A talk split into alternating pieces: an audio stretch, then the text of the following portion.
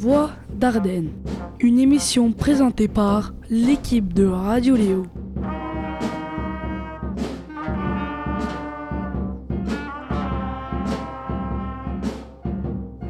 En partenariat avec l'école Vienno, le collège Les Orins, le lycée Mazarik, le collège Paul Drouot, le collège Bayard, le lycée Vauban, le collège Charles Bruno et l'école Bronner.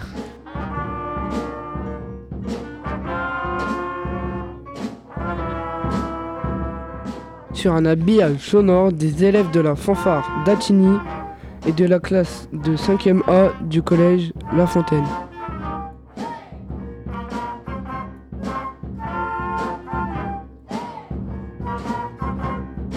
En direct du studio Léo. Bonjour à tous et bonjour à mon très cher ami de Villane. Bonjour Samy, bonjour à tous nos auditeurs et bienvenue sur Radio Léo, la web radio qui vous libère. Nous sommes le jeudi 30 mars et nous sommes en direct et en public depuis le collège Léo Lagrange ce matin. Oui, Adam, pour célébrer ensemble la semaine de la presse et des médias à l'école. Pour animer cette émission, Adam et moi, nous sommes accompagnés par Angelo, Sefa, De Villane, Luciano, Zouir et Mohamed. Ensemble, nous constituons l'équipe de Radio Léo. Mais pour cette émission très spéciale, nous ne sommes pas seuls. Oui, cher De Villane, à l'occasion de la semaine de la presse et des médias à l'école, nous avons le plaisir d'animer une émission conçue en collaboration avec neuf établissements scolaires des Ardennes. L'école Vienno de Charleville-Mézières, qui est d'ailleurs représentée dans notre public et qui vous a concocté des charades et des devinettes. Bonjour à vous. Nous saluons aussi le collège des Les Orins de Fumée, qui est également présent parmi nous et que nous entendrons tout à l'heure en direct sur notre plateau. Nous avons également travaillé avec le lycée Mazarik et le collège Paul Drouot de Vouziers, ainsi que le collège Bayard de Charleville-Mézières, le lycée Vauban de Givet, le collège Charles Bruno de Vireux-Valeran et enfin l'école Bronner de Charleville-Mézières. Bonjour à vous qui vous nous écoutez en ce moment et sans qui cette émission n'aurait pas été possible. Tous ces élèves ont travaillé avec leurs professeurs pendant plusieurs semaines pour vous offrir différentes voix d'Ardennes et vous faire entendre les personnes, le patrimoine et le paysage de notre département. Voix d'Ardennes, c'est le titre de notre émission. Ces voix, ce sont les nôtres, ce sont les vôtres. Nous espérons que vous prendrez plaisir à les écouter. Et comme c'est la semaine de la presse, nous allons réfléchir au journalisme avec nos invités tout au long de cette émission exceptionnelle.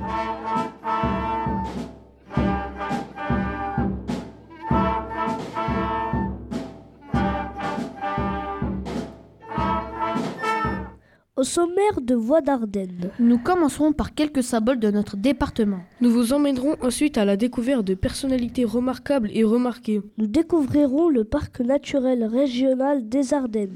Nous recevrons Man- Madame Anne d'Espagne, rédactrice en chef de l'Ardennais, et Madame Cécile Banarzik, journaliste à France 3 Grand Est. Notre rubrique culture vous emmènera à la découverte de la bande dessinée et d'une librairie de Charleville-Mézières. Nous parlerons de sport et de santé avec un invité spécial, Monsieur Patrick Regnault, ancien gardien de l'équipe de football de Sedan.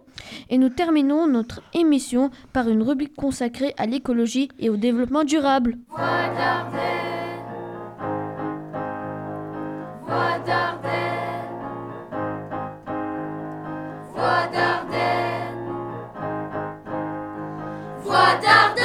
Il est actuellement 10h04 et nous sommes de retour sur le plateau de Radio Léo, toujours en direct du collège Léo Lagrange. Cette émission est la vôtre. N'hésitez pas à intervenir par le chat de notre site internet ou par SMS au 07 79 13 62 73. Vous pouvez même nous appeler en direct. N'hésitez pas, 07 79 13 62 73. Tout au long de notre émission, nous cherchons à écouter la voix des Ardennes.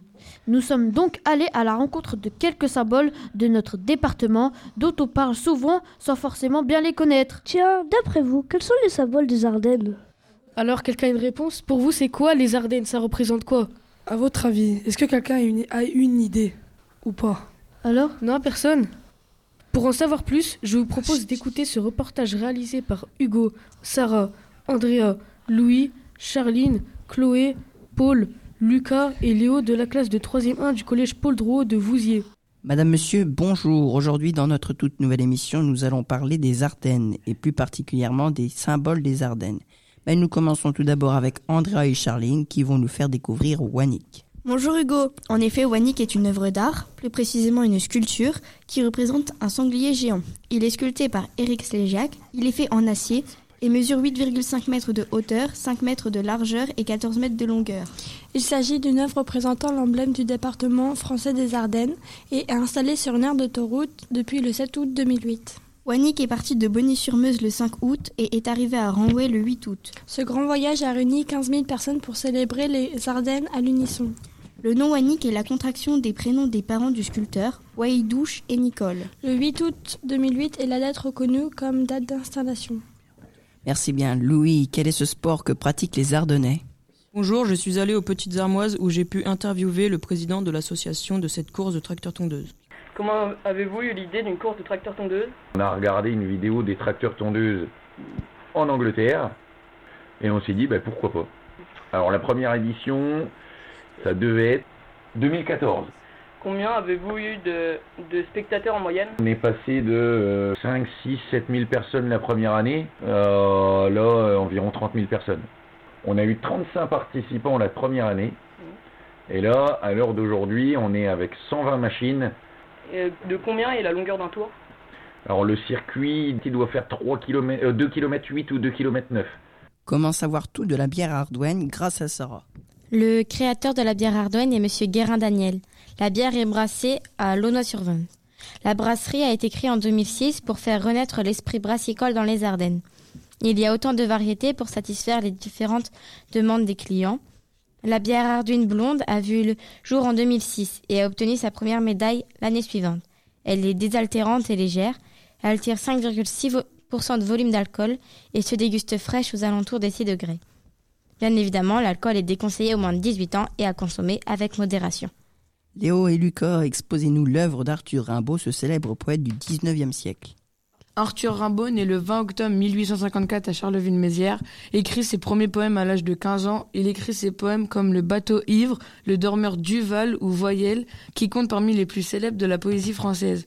Il entretient parallèlement une aventure amoureuse tumultueuse avec le poète Paul Verlaine, qui influence profondément ses œuvres.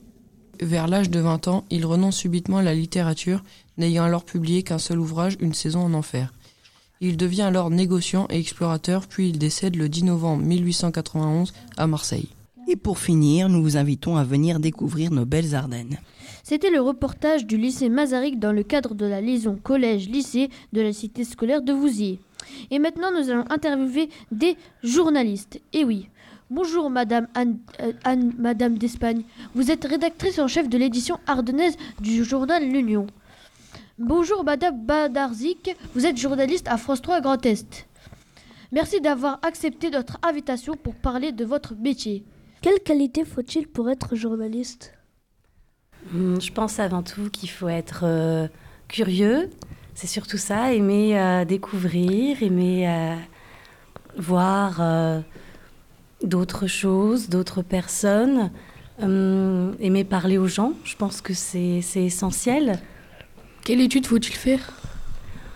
Alors pour ma part, euh, j'ai fait une école de journalisme, tout simplement. C'est euh, j'ai fait euh, un master dans une école de journalisme à Paris. Il y en a d'autres en France, et c'est comme ça que j'ai pu devenir journaliste aujourd'hui.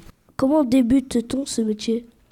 Oh, ça, ça dépend euh, si on se lance en presse écrite, en radio ou en télévision. Moi, je me suis lancée en télévision et j'ai pu euh, faire des euh, contrats euh, à durée euh, déterminée, des CDD, dans différentes régions de France, à France 3.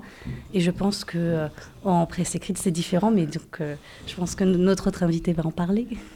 Pour commencer dans le métier, il y a plusieurs façons. On peut être d'abord un stagiaire, un stagiaire de troisième, même si on ne produit pas beaucoup, on s'intéresse déjà à, la, à la fonction. Et puis ensuite, quand on est étudiant, on peut devenir correspondant du journal euh, L'Ardennais, l'Union. Et ensuite se faire repérer parce qu'on on- on a montré des qualités comme l'ouverture d'esprit, la bienveillance. Il faut aussi être à l'aise avec l'écriture. Et ensuite, on fait des remplacements d'été. Et puis, on se fait connaître euh, par son travail, par euh, son sérieux, par son bon esprit d'équipe. C'est très important aussi d'avoir un bon esprit d'équipe. Donc voilà, on peut, on peut gravir les échelons dans un journal sans forcément faire de grosses études, même si moi aussi j'ai fait des, des, études assez longues. Mais on, on cherche aussi aujourd'hui des profils de gens un peu différents et qui ont un parcours euh, pas forcément scolaire. Quelles sont les règles du journaliste? Alors le journaliste doit de vérifier les faits et de ne rapporter que des choses qui sont vraies, qui sont justes, qui sont réelles et qui sont avérées. Ça veut dire qu'ils sont vrais. Ça, c'est vraiment la règle de base. Vous n'avez pas à travestir la réalité, à modifier les faits. Si vous n'êtes pas une presse d'opinion, vous n'avez pas non plus à donner votre avis, même si dans le métier de journaliste, il y a aussi un exercice qui est le billet d'humeur ou l'éditorial ou le commentaire où là, vous avez le droit de donner votre avis. Mais la règle de base, c'est d'être honnête. Pourquoi avez-vous choisi un type de presse particulier, presse écrite, télévision? Vous voulez répondre? Alors, pour la télévision, pour ma part, moi, c'est euh, l'image qui m'a attirée, euh, l'image euh, animée, donc le fait de pouvoir euh, se rendre euh, dans un endroit, filmer ce qui s'y passe et raconter par l'image, du coup, les, des faits, des rencontres. Et c'est ça qui m'a animée, c'est pour ça que je me suis euh, lancée euh, en télé. C'est ce rapport à l'image qui était très important pour moi. L'image, c'est vrai, a un grand pouvoir d'émotion et c'était aussi un média qui m'avait intéressé au début de ma carrière. Et puis je suis j'ai rebasculé sur la presse écrite parce que je pense qu'en en choisissant ces mots, on a aussi un, un, grand pouvoir de convaincre et de transmettre des choses par l'écrit, qui est une respiration et qui est un autre rapport aux faits mais je suis d'accord que l'image est très importante. Est-ce que le rythme des journées est stressant pour les journalistes? Stressant, je ne sais pas. Il est, il est dense. Une journée de journaliste, c'est bien rempli. Mais c'est palpitant aussi parce que chaque jour, on se dit ben, oh, je ne sais pas ce que je vais faire, mais je sais que ça va être incroyable. Donc, euh, effectivement, il ne faut pas compter ses heures. On commence vers 8h30, euh, 9h. On ne sait pas quand ça s'arrête. On ne connaît jamais le contenu de, ces journées. En effet, on ne sait jamais quand on finit réellement euh, sa journée. Alors, nous, en télévision, on sait que le journal euh, est à 19h. Mais il peut y avoir euh, tout d'un coup un, accident, un incendie. On est appelé, on doit, on doit partir, on doit le couvrir. Donc, que ce soit tôt le matin ou tard le soir, on peut être amené à, à partir sur un coup de fil. Quelles sont vos sources d'information il y a différentes sources. Il y a des sources euh, officielles, c'est-à-dire euh, étatiques, euh, les mairies, les, préfectures, des institutions. Ensuite, il y a aussi des, sources policières, les secours, et ensuite des gens qui, qui, nous contactent, des gens comme, comme vous et moi, qui ont des informations, qui nous appellent. Donc elles viennent de différents endroits, mais ce qui est très important, c'est de pouvoir vérifier une information. Donc ça veut dire pouvoir avoir plusieurs sources qui euh, nous donnent cette même information. Et là, on peut se dire, cette information, elle est fiable, car j'ai pu la vérifier deux ou trois fois. Parmi les sources, il y a aussi les réseaux sociaux, mais il faut bien comprendre qu'il ne s'agit pour nous que d'alertes. C'est-à-dire que c'est pas parce que c'est publié sur Facebook, euh, Instagram, Twitter ou euh, TikTok que c'est une information. C'est très différent. C'est le départ de quelque chose. Ça peut être le témoignage ou un instantané qui a été saisi par quelqu'un, un citoyen ou quelqu'un qui est militant ou voilà, qui est impliqué dans, dans un événement. Mais pour nous, ça ne devient une information que quand on a vérifié. Comment pouvons-nous savoir si une source est vraie ou pas? La base, c'est de croiser les sources, c'est-à-dire de les multiplier. Si une personne vous dit une chose, bon, d'accord, vous pouvez peut-être la croire. Mais euh, il faut toujours pratiquer ce qu'on appelle la culture du doute. Il faut douter, il faut vérifier, il faut donc chercher une autre source, voire une troisième, une quatrième, et vous rendre aussi vous-même sur le terrain. Parce que euh, faire du, du, journalisme par téléphone ou par écran interposé, c'est pas du journalisme. En tout cas, c'est pas seulement ça. L'important, c'est de rencontrer les gens et de vous faire votre propre opinion en étant sur le terrain. Comment décidez-vous de traiter une, information ou de la laisser de côté? En fonction de ce qu'on estime être intéressant pour euh, notre lectorat. Euh, donc ça, c'est matière à discussion. Tu vois, quand je dis ça, c'est déjà euh, ouvrir le champ des possibles. C'est pas évident que France 3 va traiter la même chose que l'Ardennais. En revanche, ce qui va être déterminant, c'est ce qui touche à l'actualité. L'actualité, c'est ce qui est actuel, c'est ce qui est en train de se passer. C'est pas que les faits divers, c'est pas que les choses terribles ou un peu dramatiques, c'est aussi tout ce qui touche la vie des gens dans euh, leur vie quotidienne, euh, comment se déplacer, comment faire garder ses enfants, comment faire des bonnes études, ou bien se loger, etc. Tout ce qui les touche dans leur vie de tous les jours. Et on a ce qu'on appelle des, lignes éditoriales, c'est-à-dire que euh, on va pas en effet entre l'Union et France 3, on va pas forcément traiter les mêmes choses, mais on a des lignes, on s'y tient, c'est-à-dire nous c'est l'information de proximité, l'information locale qui est très importante. On est, nous sommes des médias régionaux tous, tous les deux, donc euh, à partir de ça, on, on a des informations. Est-ce que ça correspond à notre ligne? Est-ce que c'est des choses qui peuvent intéresser euh, nos lecteurs ou nos euh, auditeurs ou nos téléspectateurs? Donc à, à partir de ça, on, on voit. Considérez-vous les réseaux sociaux comme des concurrents? Concurrents, non, c'est c'est différent. Euh, on s'en sert d'ailleurs. Euh, Nous, on a, des, on a euh, différents réseaux sociaux. On s'en sert pour euh, communiquer des informations, pour recevoir des informations, mais on ne fait pas le même travail. On peut s'en servir, ils peuvent apporter un soutien, mais il faut s'en méfier aussi dans le sens où ça, va ça peut aller très vite. Des informations peuvent circuler, il faut pouvoir les vérifier, il faut faire attention à ce qu'on voit sur les réseaux. Donc, concurrents, non, différents. On s'en sert effectivement pour euh, diffuser nos informations et pour amplifier leur euh, notoriété, c'est-à-dire euh, faire qu'il y a un maximum de gens qui, qui nous connaissent, parce qu'on sait aussi que les gens sont beaucoup sur Facebook. Donc nous, on met une partie de nos informations aussi sur Facebook, mais on le considère plus comme un support, comme un canal de diffusion que comme un concurrent. Comment utilisez-vous les caméras? Faut-il forcément être plusieurs ou est-ce que c'est le journaliste qui s'occupe de filmer? Alors ça, c'est une très bonne question. Il y a différentes méthodes. Moi, je suis à la fois journaliste, je vais à la fois poser les questions, mais je peux aussi être derrière la caméra, c'est-à-dire m'occuper vraiment de la technique, de l'image. Je peux partir seule, ce qui est assez rare. En général, on part à deux. À France 3, on part à deux, un journaliste et un caméraman. Dans d'autres chaînes, il y a encore un autre fonctionnement. Il y a des personnes qui vont vraiment faire tout de A à Z, poser les questions, filmer, monter aussi. Donc euh, ça dépend des médias. En tout cas, à France 3, on part souvent à deux, voire à trois, quand il y a aussi un ingénieur du son qui s'occupe du son. Quelles sont les difficultés qu'on peut rencontrer quand on est journaliste? Euh, sur le terrain, alors c'est assez rare, mais sur le terrain, il faut parfois faire attention en fonction des, des choses qu'on couvre, des, des reportages qu'on fait. Euh, Il y a pu avoir parfois des petits débordements, des petites euh, voilà, piques envers des, journalistes. Donc il faut faire attention euh, sur certaines manifestations, on le sait. Mais euh, de risques, après, on fait beaucoup de routes aussi, donc le risque peut être tout simplement le risque lié à la route, le, risque lié à la fatigue quand euh, on, travaille plusieurs heures d'affilée, qu'on est sur la route. Voilà, mais ça se retrouve aussi dans d'autres professions.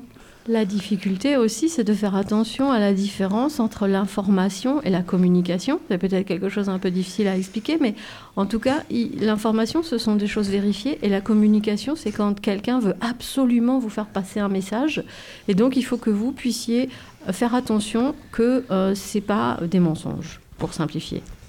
Si vous faites euh, du journalisme dans un pays en conflit, comment faites-vous pour euh, faire votre métier? Sûrement et sans danger Ça, c'est une très bonne question. C'est une question délicate. Chaque journaliste euh, euh, qui couvre aujourd'hui euh, une guerre, un conflit armé, prend cette décision en son âme et conscience, c'est-à-dire accepte le risque. Et le risque, ça ne veut pas dire le risque zéro, ça n'existe pas. Ça veut dire qu'il accepte de se mettre en danger lui-même physiquement, moralement aussi, parce qu'on ne revient pas, moi je ne l'ai jamais fait, mais les confrères avec qui j'ai pu parler ne reviennent jamais de la couverture d'une guerre indemne psychologiquement. Donc on prend cette décision en son âme et conscience. Et comment on travaille? Eh bien c'est en étant très prudent, en se rapprochant aussi de personnes qui vivent dans le pays et qui peuvent vous aider pour les traductions, pour euh, aller dans les endroits où il y a des choses intéressantes à raconter, pas juste suivre l'armée qui va vous dire ouais c'est formidable ce qu'on fait, on est les plus forts. Non, c'est pas pas ça qu'on cherche quand on est en reporter de guerre. C'est rendre compte des événements au plus près aussi de ce que vivent les populations. Quelle est la personne que vous rêvez d'interviewer ou le reportage que vous rêvez de réaliser? Alors, je ne sais pas si je rêve euh, de réaliser un reportage. Déjà, ce que je fais au quotidien euh, m'épanouit pleinement. Je... déjà, chaque jour, on rencontre des personnes très différentes, on est dans des lieux très différents. Et ça, c'est une chance. Et euh, je pense qu'il faut en être conscient en étant journaliste qu'on on va dans les coulisses, on va dans des lieux où personne ne peut aller. Et euh, ça, c'est déjà une, chance. Et euh, donc, je ne rêve pas forcément de, faire quelque chose d'extraordinaire parce que j'ai déjà vu déjà des choses qui euh, sont extraordinaires. Moi, j'aimerais bien assister au décollage d'une fusée. Mais bon, hein, j'ai encore du temps pour réaliser mon rêve. Mais comme dit ma collègue, ce qui est incroyable dans notre métier, c'est qu'on rencontre des gens tellement différents. Le matin, vous pouvez faire le portrait d'un SDF, d'un- d'une personne qui vit dans la rue. Et puis l'après-midi, vous allez rencontrer un, ministre. Et là, vous voyez bien qu'il y, a- deux mondes totalement différents. Mais dans la même journée, vous aurez fait deux choses comme ça. Merci à Madame d'Espagne et Madame Banarzik d'avoir répondu à nos questions. Et maintenant, restez avec nous pen- pendant la séquence suivante. Nous allons faire deviner au public différents métiers liés au journalisme et vous pouvez, pourrez réagir. Première devinette.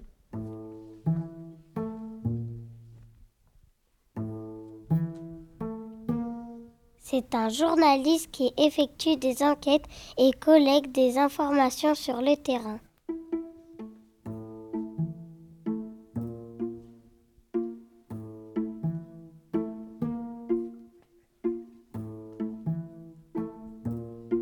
Alors, cher public, est-ce que vous avez une idée?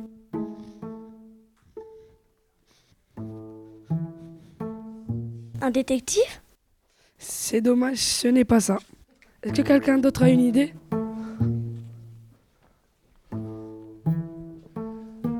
Soyez pas C'est un timide quand même. journaliste qui effectue des enquêtes et collecte des informations sur le terrain. Cher public, vous avez une idée ou pas?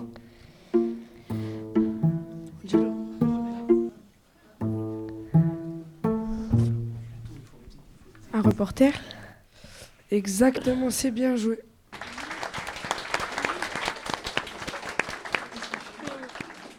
Prochaine devinette.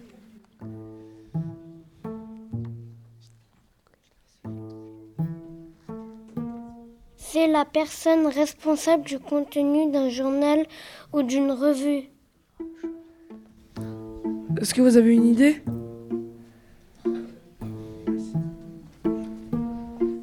C'est la personne responsable d'un journal ou d'une revue. C'est un rédacteur en chef? En effet, c'est la bonne réponse. Et voilà la bonne réponse.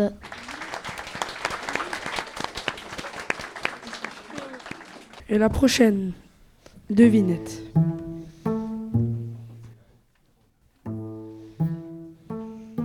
C'est un professionnel qui utilise la photo comme moyen principal pour transmettre des informations.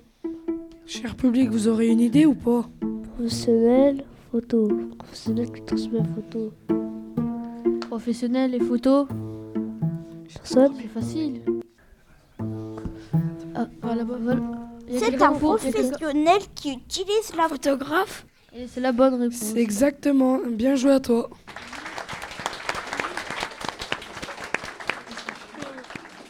Dernière, dernière devinette. C'est l'avant-dernière.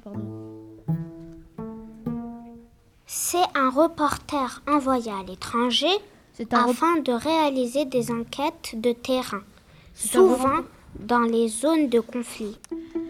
Vous auriez une idée ou pas? Un reporter Envoyé envoyé, sur le terrain. un- envoyé Pour filmer sur les conflits. Un envoyé spécial? Non. Non. Un reporter, un reporter envoyé dans l'étranger. Nous avons parlé de ça tout à l'heure pendant l'interview. Personne C'est un reporter envoyé à l'étranger afin de réaliser des enquêtes de terrain, souvent dans les Correspondant C'est dommage, ce n'est pas cette réponse. Non. Reporter étranger, souvent conflit. Est-ce que vous voulez qu'on passe C'est un reporter envoyé à l'étranger afin de réaliser des enquêtes de terrain, souvent dans les zones de conflit. Reporter envoyé dans l'étranger, souvent dans les zones de conflit.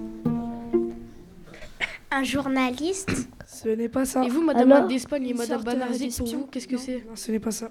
Un reporter de guerre Exactement, bien joué à toi. Bonne réponse.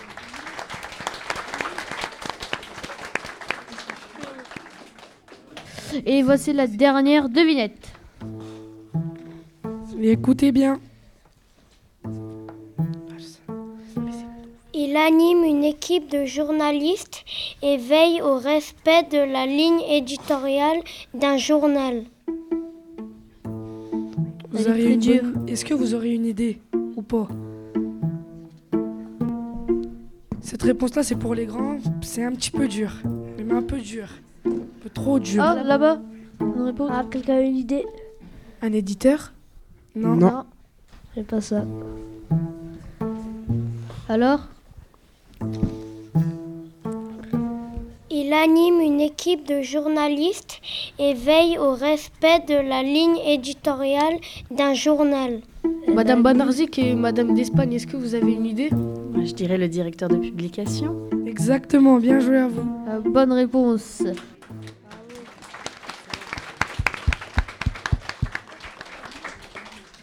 Je remercie euh, beaucoup euh, l'école Vieno d'avoir concocté ces devinettes.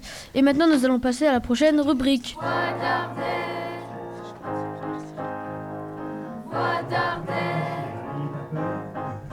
Restez pas timide.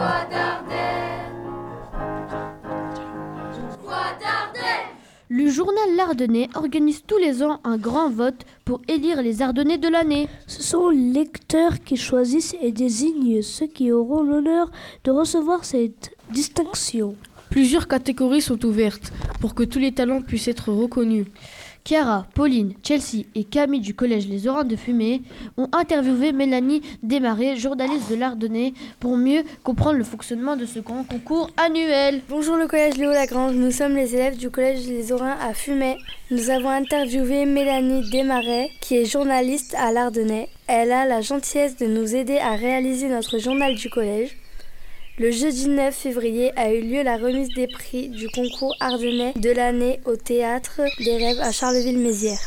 Bonjour Mélanie Desmarais, nous aimerions vous poser quelques questions sur le concours organisé par l'Ardennais. Commencez, qu'est-ce que le concours de l'Ardennais de l'année? Bonjour. Alors le concours de l'Ardennais de l'année, c'est en fait un concours qui vise à mettre en lumière euh, des personnes qui ont euh, marqué euh, l'année euh, dans le département des Ardennes. D'où est venue euh, cette idée? Alors cette idée date d'avant mon arrivée, donc les origines je ne les connais pas. En revanche, euh, depuis une dizaine d'années, euh, il a été un petit peu remis au goût du jour.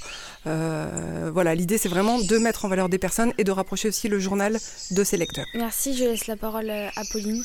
Bonjour, Euh, comment sont choisis les candidats Alors en fait, tous les journalistes des Ardennes sont mis à contribution pour déterminer les candidats. Euh, cette année, il y avait cinq catégories, trois candidats par catégorie. Euh, et en fait, on reprend un petit peu les archives du journal de toute l'année et on, trouve un petit peu les, personnes qui ont marqué d'une manière ou d'une autre l'année. Et c'est ces personnes-là qu'on qu'on dé- qu'on désigne pour être les représentants.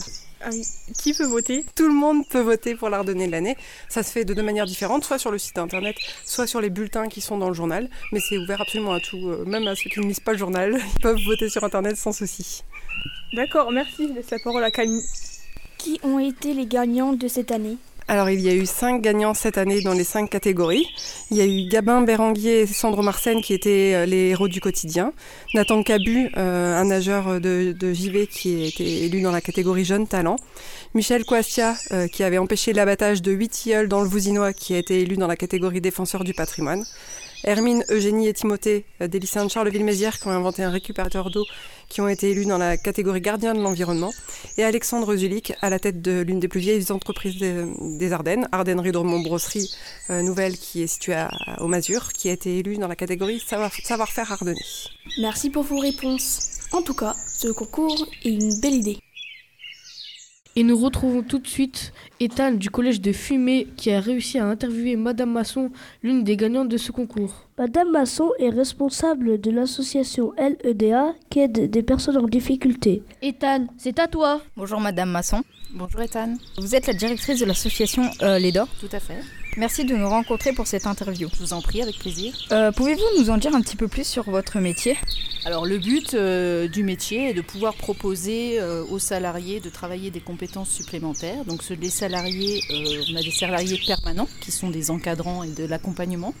Et puis des salariés en insertion qui sont des personnes qui n'ont pas d'emploi depuis de nombreuses années et qu'on remet au travail euh, tout doucement de par nos activités. Donc plus on a d'activités, plus on accueille de salariés. Bah, Je vous remercie pour ces réponses. Donc euh, je vais laisser la place à Gabriel. Bonjour. L'EDA est-il un acronyme? Alors oui, l'EDA est un acronyme, ça veut dire l'environnement d'abord. Et l'ensemble de, de nos activités ont pour, pro- ont pour objectif euh, de travailler sur l'environnement. Donc elles ont tous un lien entre eux pour pouvoir euh, promouvoir l'environnement sur le territoire. euh, Est-ce fait exprès d'entendre aide dans l'EDA Alors oui, effectivement, c'est fait exprès, donc ça a très bien été choisi par notre ancien président, M. Royou-André. Donc euh, l'EDA, l'environnement d'abord pour l'environnement, et l'aide pour l'aide des personnes en insertion. Obtenez-vous de bons résultats de réinsertion? Alors on obtient de plus en plus euh, de meilleurs résultats. Cette année, on a obtenu 56% de sorties positives. D'accord, merci.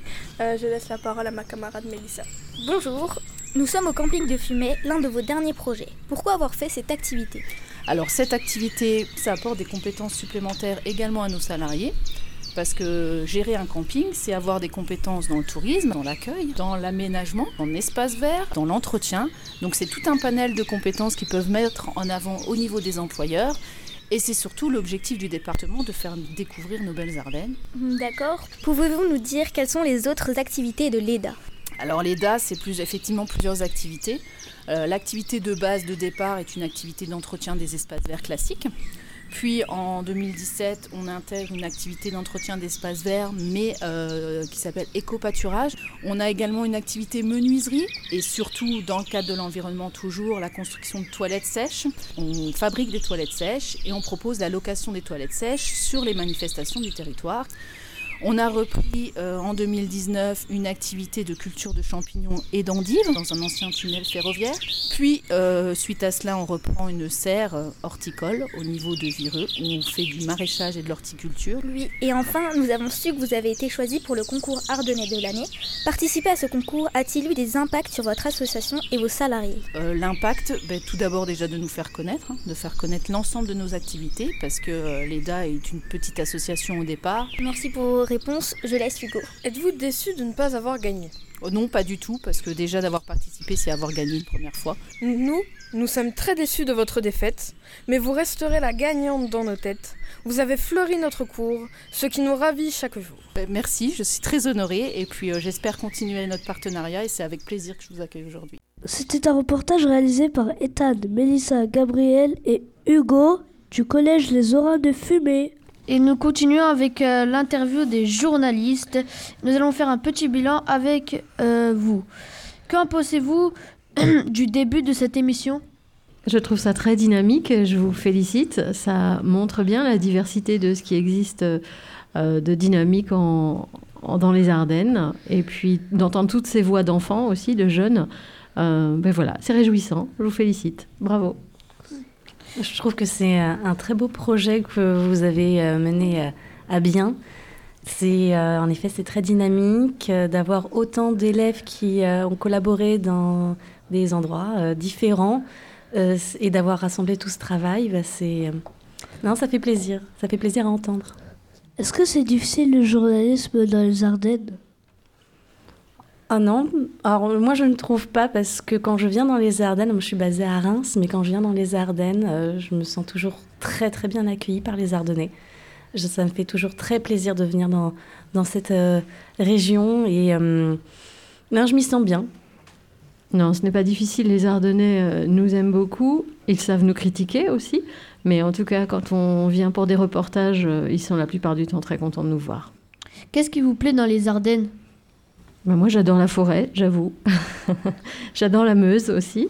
Et puis, euh, j'aime beaucoup découvrir des, nouvelles activités, ou en tout cas des choses que je ne connaissais pas, euh, comme tout ce qui a trait à la fonderie, etc. Et il y a un beau dynamisme aussi.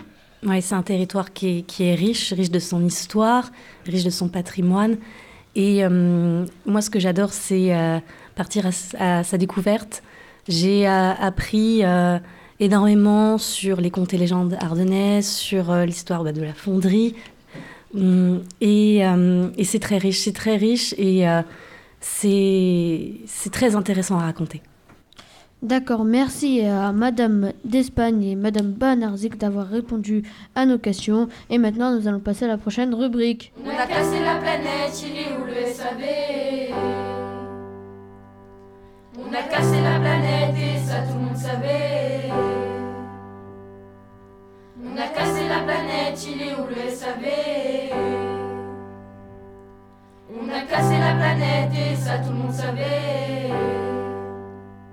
Et maintenant, nous allons parler de grand air, car il y a beaucoup de forêts dans les Ardennes. Et oui, et on va plutôt y aller dans un endroit précis qui est le parc naturel régional des Ardennes. Et oui, c'est un endroit protégé. Si vous jetez des décès, vous risquez d'avoir des amendes.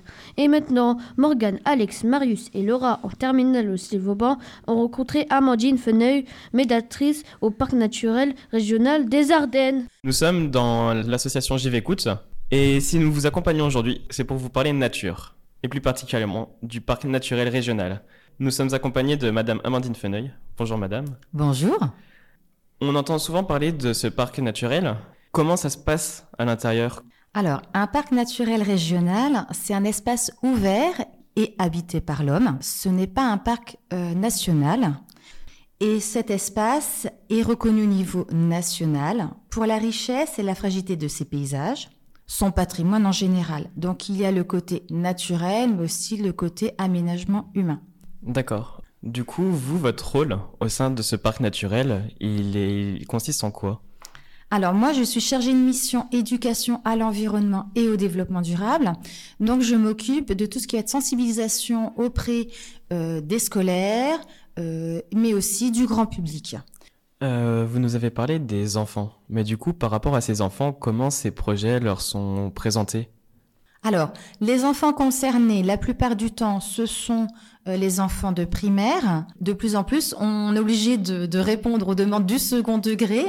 Donc, on intervient aussi ponctuellement euh, dans les établissements qui en font la demande, mais aussi euh, dans l'accompagnement, puisque vous avez dans la spécialité euh, histoire géo, sciences politiques, euh, un volet aussi euh, sur les structures naturelles, on va dire de protection naturelle, euh, les collégiens qu'on sensibilise, et puis on commence aussi un petit peu sur les maternelles. Euh, Par rapport à ces jeunes, quand vous leur présentez ces différents projets, quand vous les accompagnez, euh, comment ça se passe? Est-ce qu'ils réagissent de la manière dont vous le souhaitez? Là, on voit que les enfants, ben, ils sont très curieux. Et puis, on démonte aussi pas mal de, de représentations qui sont faites. Euh, ils pensaient pas euh, que ça se passait comme ça, euh, si on différencie quelques espèces. Et puis, euh, on intervient aussi pour les sensibiliser en disant que c'est aussi leur combat à mener, euh, parce que c'est la génération qui va arriver et qui va peut-être faire face euh, vraiment euh, au face au changement climatique et à ses conséquences. Et donc là, c'est un enjeu aussi sur la biodiversité qui va apparaître. Mais euh, est-ce que les Ardennais sont réceptifs par rapport à cela? Est-ce qu'ils se- ils s'engagent et respectent les différentes actions proposées? Ça, c'est plus compliqué à répondre parce qu'on a l'enjeu climatique euh, n'est pas déjà dans la société, n'est pas déjà forcément, euh, ne fait pas consensus pour tout le monde déjà. Donc les Ardennais, ça commence, mais les enfants commencent par, la- par l'intervention dans les milieux euh, scolaires, les primaires, les collèges, les lycéens. On commence à voir infuser cette, euh, cette idée qu'il est important de réagir et on compte sur justement cette future génération pour porter euh, des missions plus, plus ambitieuses. Et nous retrouvons tout de suite au téléphone Morgane du lycée Vauban de JV. Il va nous parler d'une légende ardennaise inspirée par la forêt. Les Ardennes, son relief, ses plaines, ses forêts et les grands espaces naturels. Mais est-ce que vous connaissez les célèbres légendes ardennaises? Elles sont toutes plus étonnantes les unes que les autres. Ce sont des légendes témoignant de l'histoire de nos régions, comme celle entourant les quatre fils aimants, le Roc-la-Tour ou l'abbaye Notre-Dame d'Orval. Si je peux tenir cette chronique aujourd'hui, c'est grâce à Albert, à Albert Meirac. Il a su réunir les traditions orales à travers le temps, des épopées incroyables aux malheureux drames historiques. Alors, je vais vous raconter la légende de l'alchimiste de Sedan. qui, malgré les apparences, ressemble plus à un escroc. En effet, notre savant, Pierre Payen, avait comme réputation de transformer un vulgaire métal en or. Ce qui, bien évidemment, a intéressé le duc de Bouillon, qui ne pouvait s'attendre à un tel résultat. Effectivement, suite à la demande de celui-ci, Pierre décida de réaliser de nouveau cette prouesse.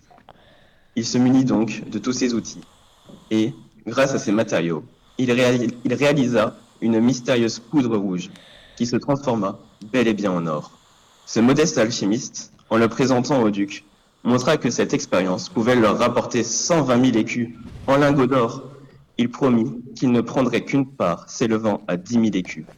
Le duc, bien faire de cela, lui offrit une avance de 40 000 écus. Mais malheureusement, le bel alchimiste profita d'un moment d'égarement du duc pour disparaître, emmenant avec lui la totalité de l'argent. La morale de cette légende? Méfiance envers les belles promesses censées rapporter gros. Il y en a une autre, la malice des Ardennais est, le- est légendaire. C'était Morgane, en direct du lycée Vauban. Merci. Merci à vous aussi. Merci. On a cassé la planète, il est où le SAV On a cassé la planète et ça tout le monde savait. Et maintenant, nous allons poser la première série de charades qui, était toujours concoctée par l'école Vienno. Merci à eux. Première charade. Mon premier se livre tous les matins. Mon deuxième est une suite de noms. Mon tout est un métier de communication. Cher public, est-ce que vous auriez une idée? Journaliste. C'est bien. Et c'est une bonne Bravo à vous. réponse. Deuxième charade.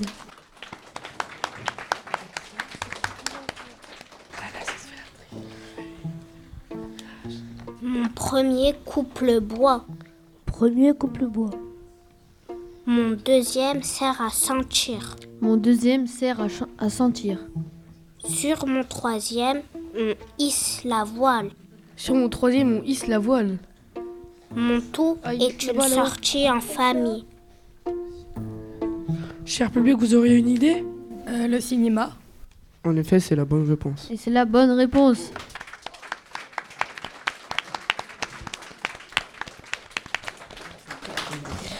Troisième charade.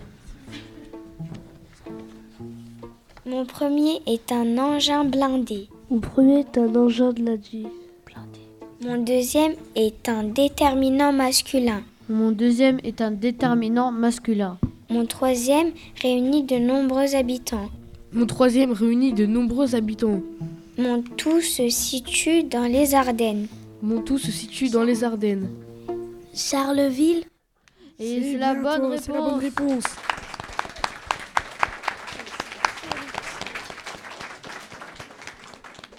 Et maintenant, nous allons parler de bande dessinée. Et oui, il y a un projet départemental avec les écoles. Le, le- en fait, ça consiste à lire des BD et élire leurs préférés. L'auteur gagnant sera bien évidemment récompensé. Les élèves de CM1 et CM2 de Madame Bertrand à l'école Bronner nous ont invités à découvrir leur travail en compagnie de l'une des organisatrices du projet. Je m'appelle Stéphanie Médo, je suis conseillère pédagogique en art visuel, c'est-à-dire que je travaille pour l'éducation nationale avec toutes les classes du département pour mettre en place des projets d'éducation artistique et culturelle. Pourquoi avez-vous choisi de nous faire lire des bandes dessinées? L'idée, c'était donc de, de permettre à des élèves euh, de découvrir euh, la BD, puisque euh, c'est pas toujours très lu en classe, et il y a plein de, de jeunes élèves qui n'ont jamais lu de BD. Euh, ben moi je préfère lire des BD car il y a des choses plus passionnantes et plus intéressantes. Pourquoi? Parce que ben, contrairement au roman, ben, il y a des images, puis on arrive à bien s'imaginer comment l'histoire euh, comment l'histoire réelle est. On a créé un comité de lecture d'une vingtaine de personnes euh, pour préparer donc ce prix euh, de lecteur jeunesse du Cabaret Vert. Euh, on avait décidé de ne retenir que 4 BD sur 14 BD qui nous avaient été envoyés par les éditeurs. Donc on a lu les 14 BD, on a tous voté dans ce comité de lecture, il y avait des enseignants, mais il y avait aussi des libraires, des auteurs, des bibliothécaires et des personnes donc du cabaret vert. Et on, on a donc sélectionné ces quatre BD-là. C'est celles qui ont remporté le plus de voix. Donc en fait, on a fait le même travail que vous, vous allez faire. Vous allez élire votre BD préférée. Ben, nous, on a fait pareil, mais on en a choisi quatre. Pour l'instant, on n'en a lu que deux entre les quatre et j'ai préféré Jeddah. De quoi ça parle, Jeddah Ça parle d'une fille dans un village qui n'a plus d'eau. Qui a décidé de quitter le village parce qu'elle trouvait qu'il n'y avait que les hommes qui partaient et les filles n'étaient pas d'accord avec ça. Et en voyage, bah, elle vit plein d'aventures. Elle a trouvé d'abord euh, ben, un loup qui a essayé de la manger. Il y avait aussi un serpent qui est venu l'attaquer. Il y a un fou furieux euh, qui est venu et qui lui a demandé si elle avait de l'eau, mais non, elle avait plus rien dans sa gourde. Il est devenu complètement fou et il est tombé par terre et il s'est fait mordre lui par le serpent. Elle a trouvé, euh, comment dire, une famille de castors pour demander où est la rivière euh, pour euh, prendre de l'eau. Ils ont dit que les humains, que non, les humains, euh, ils ne pouvaient pas répondre parce qu'ils prennent toute l'eau, tout ça. On voit la poussière dans certaines images. Et on voit aussi l'ombre. L'illustratrice qui a fait Jeddah, elle a pris un paysage, on dirait de l'Afrique. C'est pas imaginé, alors que dans Game Over, il l'a imaginé. Dans Game Over, c'est pas du tout les mêmes euh, images. Les ombres, on les voit euh, différemment sur les visages. Les visages sont pas formés comme dans, dans Jeddah. Et puis, franchement, euh, l'histoire est tout aussi sympa. Bah, dans Game Over, bah, avant, il était dans une ville électrique. C'était que avec bah, de la batterie, etc. Mais dans, après, bah, s'il va jouer dans la forêt, etc. Il s'est un peu déconnecté euh, des écrans. Il a appris à jouer sans les écrans. Il est sorti s'amuser. Bah, en fait, j'étais un peu pareil avant. J'étais toujours sur les écrans. Et après, euh, ça m'a permis de me déconnecter un peu. Quelle récompense recevra l'auteur qui gagnera le concours? Ils recevront un prix, un objet. Ils auront euh, aussi une invitation donc pour le Cabaret Vert, pour le festival BD. Tous les auteurs que vous lisez vont être invités au Cabaret Vert, donc euh, vous pourrez venir les rencontrer. Et euh, il y aura certainement une aide financière pour leur prochaine création de BD.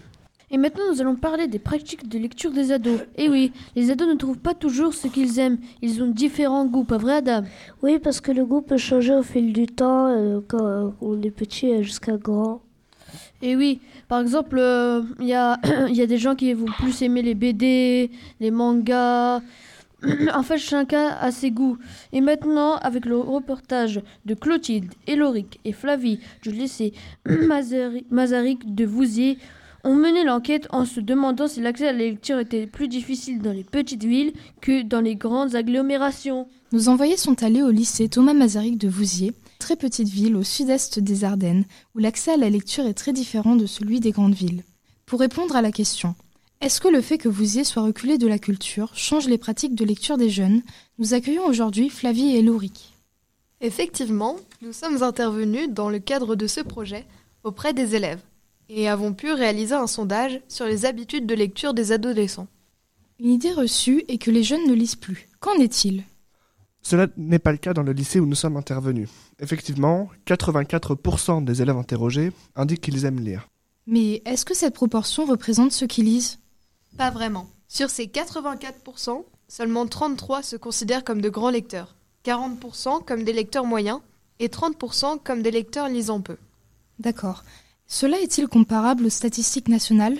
En partie, oui. Ces résultats sont relativement les mêmes. En 2021, 80% des 15-24 ans se considéraient comme lecteurs. D'accord. Et quels sont les types préférés de lecture? Dans ce lycée, les élèves préfèrent lire des romans tous genres confondus. On peut entendre leur avis. Plutôt des romans. Euh, des romans. Les bandes dessinées, les mangas ou les romans. Les jeunes Français en général préfèrent les romans de tout type également, ainsi que les livres sur l'histoire. Est-ce que les jeunes achètent toujours en librairie? Oui, seulement 26% des lecteurs empruntent réellement en bibliothèque. Effectivement, 71% des interrogés disent acheter directement des livres, mais dans les magasins, pas dans les librairies. Le marché sur Internet semble prendre une place plus importante dans l'acquisition de livres chez les jeunes. Voici ce qu'en disent les élèves. Je préfère les acheter sur euh, des grandes plateformes. Sur Internet. si je me déplace, c'est toujours bien d'acheter en magasin, mais parfois euh, j'habite assez reculé des villes, donc c'est mieux de commander parce qu'on sait que ça arrive vite. Y a-t-il un titre qui revient régulièrement? Il y a des titres qui reviennent plus souvent que d'autres, effectivement, tels que Nos étoiles contraires, Le malade imaginaire, L'étranger, 1984, Un sac de billes. Sans oublier les mangas qui reviennent énormément, notamment avec One Piece, Dragon Ball ou encore My Hero Academia. En conclusion, estimez-vous que l'éloignement culturel d'un milieu rural change les pratiques de lecture des adolescents? Non, pas vraiment. Nous n'avons trouvé aucune différence avec les pratiques nationales. Cependant, il faut garder à l'esprit que les pratiques de lecture des jeunes évoluent et que le temps passé à lire sur les écrans est plus difficile à quantifier. Merci pour ces informations qui nous donnent une vision de la lecture chez les adolescents d'un milieu où l'accès à la culture peut se révéler complexe. L'importance des, libraires, des librairies a été soulignée dans le reportage que nous venons d'entendre. Mais connaissez-vous bien cet espace si particulier? La classe de 3e B du collège Bayard, engagée dans le dispositif Jeunes en librairie, s'est beaucoup intéressée à ce sujet et au métier du maître de ces lieux. Elia, Ilan et Myriam ont rencontré Monsieur Léon David, responsable de la librairie Rimbaud à Charleville. Il leur a expliqué comment il était venu à la librairie. Au départ, je ne m'étais pas destiné au métier de libraire. Je voulais être euh, professeur de philosophie et c'est un concours de circonstances qui m'a amené en fait à devenir libraire en passant déjà par le monde de l'édition. Vous avez dans votre librairie un rayon régionalisme. Qu'est-ce que c'est? C'est vrai qu'on appelle ça du régionalisme, mais c'est plus un, un rayon qui, qui, traite essentiellement du département des, des Ardennes. La vie dans, dans les Ardennes ou l'histoire des Ardennes. On travaille avec des petits éditeurs ardennais. Quels écrivains ardennais nous recommanderiez-vous? Je ne suis pas forcément un spécialiste du rayon euh, régionalisme. Euh, après, il peut y avoir Bartelt, il peut y avoir forcément Arthur Rimbaud aussi. Euh... Lisiez-vous déjà quand vous étiez adolescent? Et si oui, que lisiez-vous? Alors j'ai commencé réellement à lire euh, en arrivant au, lycée, j'ai eu un professeur euh, au lycée Monge qui m'a vraiment ouvert à, la littérature euh, classique. Ça pouvait aussi bien être du, Maupassant que, que, du Rousseau, que, que du Camus. Énormément d'écrivains classiques. Essentiellement français aussi. J'ai découvert la littérature étrangère un petit peu plus tard. J'avoue qu'avant, au collège, j'étais pas un grand lecteur. Quel classique recommanderiez-vous aux ados? C'est Albert Camus, parce que je pense que c'est un, un, écrivain accessible, euh, qui est toujours d'actualité et qui est plutôt facile à lire, que ce soit L'étranger, La Chute ou La Peste, par exemple, qui sont des, les plus connus, euh, peuvent être lus par des ados et les amener à lire euh, des classiques et à s'interroger un petit peu sur la vie et, et sur eux-mêmes aussi. Quel est le premier roman qui vous a marqué? Alors, le, premier roman qui, qui m'a marqué, c'était un, auteur de la fin du 19e siècle qui s'appelle Huysmans, et son roman, c'était À rebours. Voilà, c'est celui qui m'a un petit peu euh, fait découvrir la, littérature et qui m'a vraiment euh. Je l'ai relu plusieurs fois. C'est l'histoire en fait d'un homme qui a beaucoup d'argent et qui euh, vit reclus dans une, euh, dans une grosse euh, maison bourgeoise et qui va un petit peu passer sa vie à lire et à relire des ouvrages anciens qu'il a dans sa bibliothèque. Donc j'ai découvert pas mal de, de, classiques et aussi de livres un petit peu moins connus aujourd'hui grâce à cet auteur-là. quel type de lecteur êtes-vous? Puis moi j'ai plus une culture littéraire classique mais je suis aussi le responsable du rayon euh, bande dessinée et manga. Je lis aussi beaucoup de, de bandes dessinées, de livres d'art, je lis un petit peu de tout. Selon vous, quel est le livre à lire absolument? J'en ai un en tête, d'ailleurs je l'ai apporté ici. C'est L'homme qui savait la langue des serpents, euh, édité, au, édité au tripode et écrit par Andreus Kivirek. Ça se passe en Estonie à la fin du Moyen Âge, c'est un petit peu écrit comme un conte. Euh, ça fait beaucoup penser euh, au Candide de, de Voltaire. C'est un roman d'initiation et c'est vraiment euh, très bien. Eh bien, merci beaucoup d'avoir répondu à nos questions aujourd'hui. Merci à vous et puis à bientôt. Et maintenant, nous allons passer à la deuxième série des charades concoctées toujours par l'école Vino. Et alors, maintenant, nous allons passer à la première charade. Mon premier ne dit pas la vérité. Mon premier ne dit pas la vérité. Mon deuxième est le participe passé de savoir. Mon deuxième est le participe passé de avoir. De savoir. Mon troisième n'est pas il. Mon troisième n'est pas il. Mon tout est publié une fois par mois. Mon tout est publié une fois par mois. Cher public, vous aurez une idée? Mensuel. En effet, c'est la bonne réponse, c'est bien mensuel. Oui. Prochaine charade.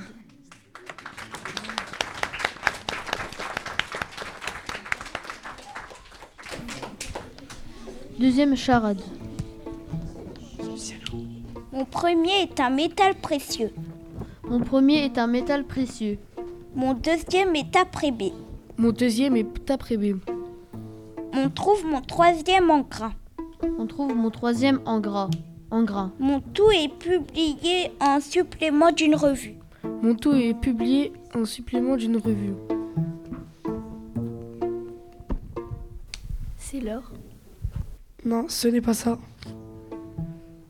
Euh... Mon premier est un métal précieux. Mon deuxième est après B.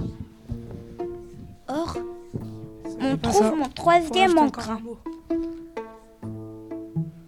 Mon tout est publié en supplément d'une revue. Hors série Exactement, c'est une bonne réponse. Aïe aïe aïe, ils sont chauds.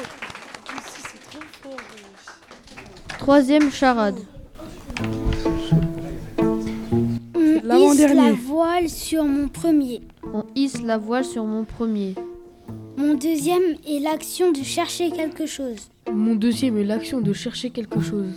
Mon tout est réalisé grâce à un logiciel de publication. Mon tout est réalisé grâce à un logiciel de publication. Cher public, vous aurez une idée?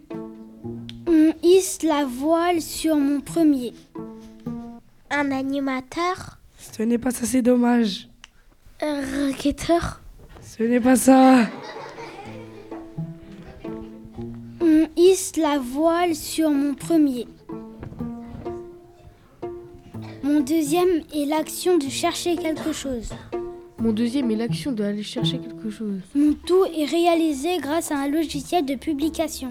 Mon tout est réalisé grâce à un logiciel de publication. Maquette C'est la bonne réponse. Réponse.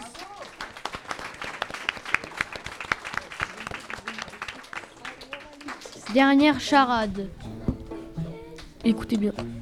Les voitures circulent dans mon premier. Les voitures circulent dans mon premier. Mon deuxième sert à bâtir des maisons. Mon deuxième sert à bâtir des maisons. Mon tout revient souvent dans un journal. Mon tout revient souvent dans un journal.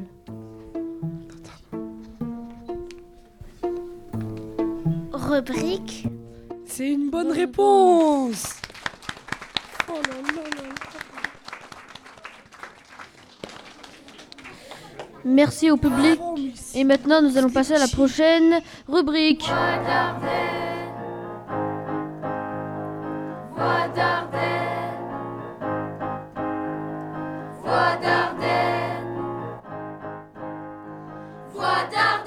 Juliette, Julia, Timéo et Lohan en classe de 6e au collège de Fumée nous ont rejoints sur ce plateau. Bonjour à vous. Alors vous, ce qui vous amuse, vous, dans les voies ardennaises, c'est le patois Nous vous écoutons. Alors, Mequette, vous aimez cette émission spéciale Semaine de la presse? Ah ouais, mais je l'adore. Loane, qu'est-ce que t'en penses? Ouais, bof. Et tu, Juliette? Oh oui, les sujets sont bien bons. Je suis bien ménage d'être là. Parce que j'ai failli pas venir ce matin, j'aurais grave morronné. En me levant, je me suis tapé la petite douille con- contre mon lit. J'ai eu tellement mot à me pied que je me suis cassé la margoulette. Eh, calme-toi, Loane. Mi, au moins, j'ai pas chiqué comme une quiche et ma nourriture n'a pas cliffé partout sur mon t-shirt. Mais grave.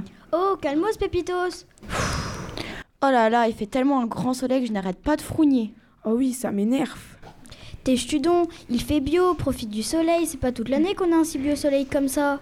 Ouais, c'est clair, d'habitude il rage tout le temps, on met toujours notre cabounette. On espère que ça vous a plu, bande de petites canailles. Arvouille Merci.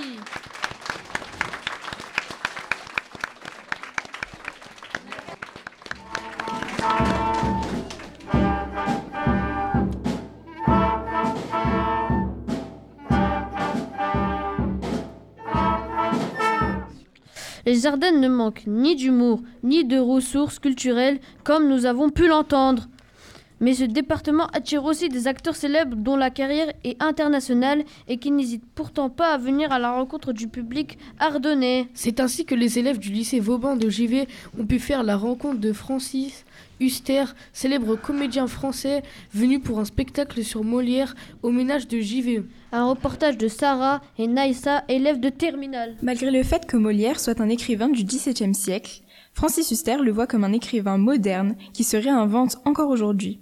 C'est-à-dire que les écrivains classiques, ce sont ceux qui restent dans leur siècle. Leur œuvre, que ce soit pareil pour les peintres ou les compositeurs, elle est totalement ancrée, statufiée dans le siècle. Il faut les représenter, les jouer, les lire comme des témoins de leur siècle. Alors que moderne, ça veut dire que c'est comme si il était d'aujourd'hui. Et c'est pour ça que je trouve que c'est important de parler de Molière pour dire qu'il appartient à la jeunesse d'aujourd'hui, qu'il va le réinventer, à sa façon, et deuxièmement que les femmes vont réinventer Molière dans ce qu'il a de plus original, c'est-à-dire la révolte des femmes. Francis Huster nous a confié que quand il réalise, puis met en scène, il se demande comment Molière aurait fait à sa place. À chaque fois, je me dis comment il les aurait dirigés, les comédiens. Qu'est-ce qu'il leur aurait demandé? Et c'est là où tu t'aperçois que neuf fois sur dix, si tu comprends ce que lui, il leur aurait demandé de faire, tu réussis. Francis Huster estime que le rôle qu'il a le mieux cerné était le rôle de Don Juan, car il a compris tous les aspects du personnage. C'est un salaud qui dit des choses sublimement bien. Dans ses actes, c'est une ordure, mais dans ce qu'il dit, il est magnifique. Cependant, c'est la complexité d'Alceste qui fait que c'est ce personnage que Francis Huster affectionne le plus. Mais le personnage que j'ai le mieux aimé, c'est Alceste du misanthrope, parce que les quatre premiers actes du misanthrope, pour moi, euh, c'est un héros. Le cinquième, c'est une ordure. Parce que tu peux être formidable dans les quatre premiers actes, et il se conduit comme un salaud au dernier acte, et, et le public a l'impression que le comédien s'est foutu de sa gueule. C'est un rôle impossible. C'est extraordinaire. C'est incroyable. Enfin, durant la conférence, Francis Huster a évoqué le Panthéon, ce qui a retenu notre attention. Nous avons donc voulu savoir s'il pensait que Molière y rentrerait. Ah mais le Molière entrera au Panthéon. Et une fois qu'il y sera entré, Dieu merci, Boileau, La Fontaine, Montaigne, Rabelais, Ronsard, Dubélé, enfin tout ce qu'a fait la France, ils, ils y entreront. Bonjour euh, Patrick, Monsieur Patrick Regnault, euh, merci, merci d'être venu euh, sur nos plateaux. Euh, comme nous sommes euh, nous trois passionnés de foot, euh, nous nous sommes dit que nous vous interviewerons. Oui, alors la première question. Vous avez été élève dans ce collège. Quel effet cela vous fait-il d'y revenir? Bonjour à tous. Euh, bah, écoutez, euh, je suis très heureux, euh, très heureux d'être invité. Alors pour deux choses, la, première, comme, comme vous l'avez répété euh, et informé, euh, je suis ancien élève ici. J'ai l'impression de, de, repasser un, un, test, un examen, donc euh, voilà. ma foi, je vais, je vais essayer de faire mieux que quand j'étais collégien. Et euh, non, non, je suis très heureux. Blague, à part, je suis très heureux. Et, euh, et c'est un réel plaisir d'être avec vous parce que vous faites un, un super, un super, une super euh, radio. Donc euh, voilà, je je suis très content. Lorsque vous étiez élève, on ne prenait pas votre projet au sérieux. Comment vous êtes-vous senti lorsque votre instituteur de CM2 vous a découragé de devenir footballeur Ah ouais, vous avez des bonnes infos en fait. Ah, vous êtes bon. Hein bah écoutez, en fait, euh, je vais vous raconter très très très rapidement. Euh, alors j'étais en CM2 effectivement et, et mon rêve c'était de devenir footballeur depuis l'âge de 7 ans. Et euh, donc en CM2, je crois qu'on a une dizaine d'années hein, à peu près. Et euh, ma maman est, convoquée euh, par, l'instituteur, qui ça se passait bien. Je, voilà, j'avais la moyenne, mais sans plus, quoi, voilà. Et l'instituteur me dit, ma maman est à côté de moi, ma maman, l'instituteur dit à maman, ça se passe bien, il est un peu, un peu timide, mais, mais voilà. Et qu'est-ce que tu veux faire, Patrick, plus tard? Et moi, mon rêve, c'était de devenir footballeur professionnel, donc je, le dis ouvertement, footballeur professionnel. Et, euh, il me démontre mon projet, enfin mon, rêve d'enfant. en me disant que c'était pas un métier, qu'il y avait une personne sur 50, sur 100, sur 100 000 qui réussissait. voilà, ça a été noir pendant pratiquement 2-3 minutes. Donc ça m'a saoulé un petit peu. Et puis sa dernière question était Mais si tu n'y arrives pas, qu'est-ce que tu vas faire plus tard? Et à l'époque, je croyais que les éboueurs, on disait poubelleur, donc j'ai dit que je ferais poubelleur. Bon, j'ai pris une grande claque par, par ma mère, donc j'ai dû, je me suis réorienté. j'ai insisté, j'ai dit que j'allais faire footballeur. Mais voilà, ça, ça s'est passé comme ça en fait. on a essayé de me démonter un, un rêve d'enfant. Et il y a eu plein, plein de choses après, mais mais le rêve d'enfant, on est, peu importe s'il est accessible ou pas, mais on, devrait, on devrait vivre avec et essayer de, bah, d'aller au plus près de ce rêve. Est-ce que ça a été difficile d'être gardien quand, par exemple, il y avait des contre-attaques adverses?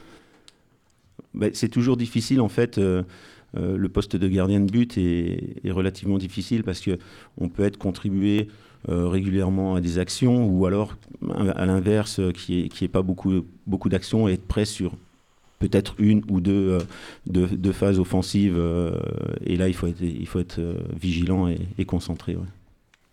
Quelle est votre plus belle victoire? Alors, je pense que hum, c'est paradoxal parce que c'est pas pas une victoire, c'est un match perdu en finale de Coupe de France en 2005 où on, on, perd on perd 2-1 contre contre Auxerre à la dernière seconde. Et on a l'impression que ce, que ce chapitre, que ce livre n'est pas refermé parce que c'est on prend le but et l'arbitre siffle la fin, la fin du match, quoi, en fait. Voilà. D'accord. Quelle est votre pire défaite? Bah, elle en fait partie aussi. Il y, a, il y a celle-ci, là, 2005. C'est pour ça que je dirais que c'est assez paradoxal parce qu'on a le sentiment d'avoir fait quelque chose d'extraordinaire et puis en même temps, euh, euh, il y a cette défaite. Et euh, je pense que la, la, plus lourde défaite, en tout cas psychologiquement, c'est c'est euh, une défaite en demi-finale de Coupe de France, où là on était aux portes du Stade de France et malheureusement euh, on perd. Est-ce que, vous est-ce que vous êtes déjà blessé gravement? Non, du tout, du tout. J'ai juste une petite entorse du genou avec distension des ligaments. voilà. Le public a des questions, on va les laisser les poser. On a quelques questions par, Quatre élèves, c'est ça? Cinq élèves? Combien de potes rentrants il a arrêté Combien de, de buts rentrants vous avez arrêté. Combien de tirs, tu veux dire, c'est ça?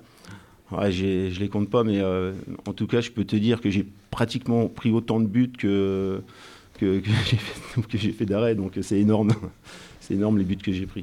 Il faut savoir que pendant un match, euh, un gardien de but, en général, il fait euh, deux, trois arrêts décisifs euh, au maximum. Quoi. À quoi ça sert les matchs de foot? À quoi ça sert les matchs de foot?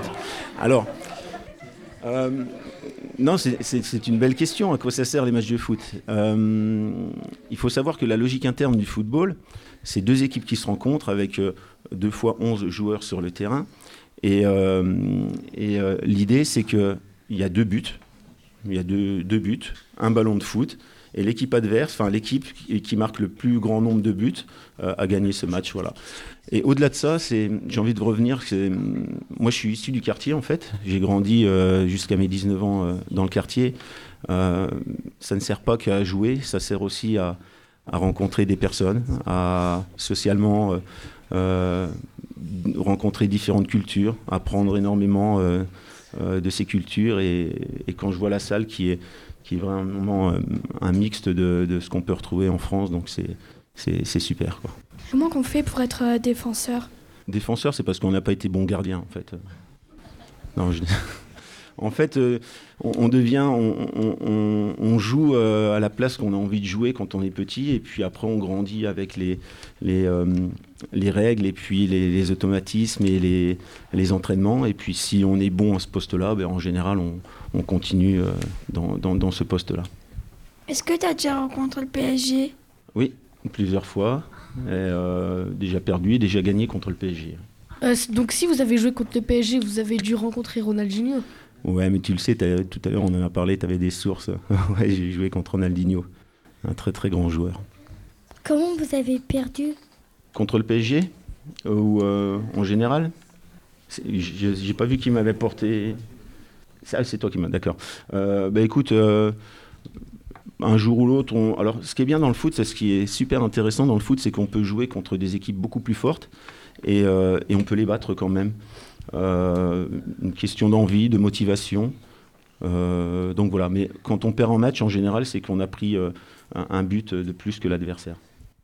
Est-ce que vous aimez bien votre métier? Alors, je vais vous donner un truc, mais vous le gardez pour vous. Euh, choisissez un métier que vous aimez et vous n'aurez jamais l'impression de travailler de votre vie. C'est beau ça, gardez-le. Hein. Donc j'adorais, moi. Est-ce que vous avez déjà joué défenseur? Euh, Non, avant-centre.